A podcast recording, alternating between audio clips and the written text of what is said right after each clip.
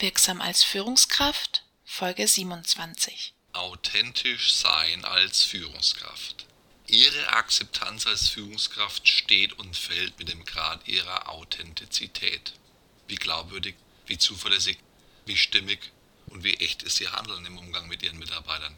Wie stehen Sie zu Ihrer eigenen Wahrheit? Gerade wenn diese nicht populär ist. Sagen Sie das, was Sie für richtig halten, offen und eindeutig? Wie sehen Sie sich selbst? Wie genau kennen Sie Ihren eigenen Wert und können den Wert Ihrer Mitarbeiter und Kollegen einschätzen? Wenn Sie authentisch sind, dann erreichen Sie mit Ihrer Glaubwürdigkeit, Ehrlichkeit und Integrität ein Höchstmaß an Vertrauen und Akzeptanz.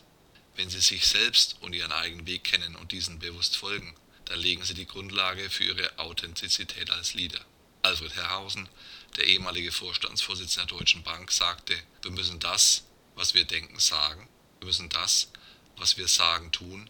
Wir müssen das, was wir tun, dann auch sein. In diesem Sinne, alles Gute.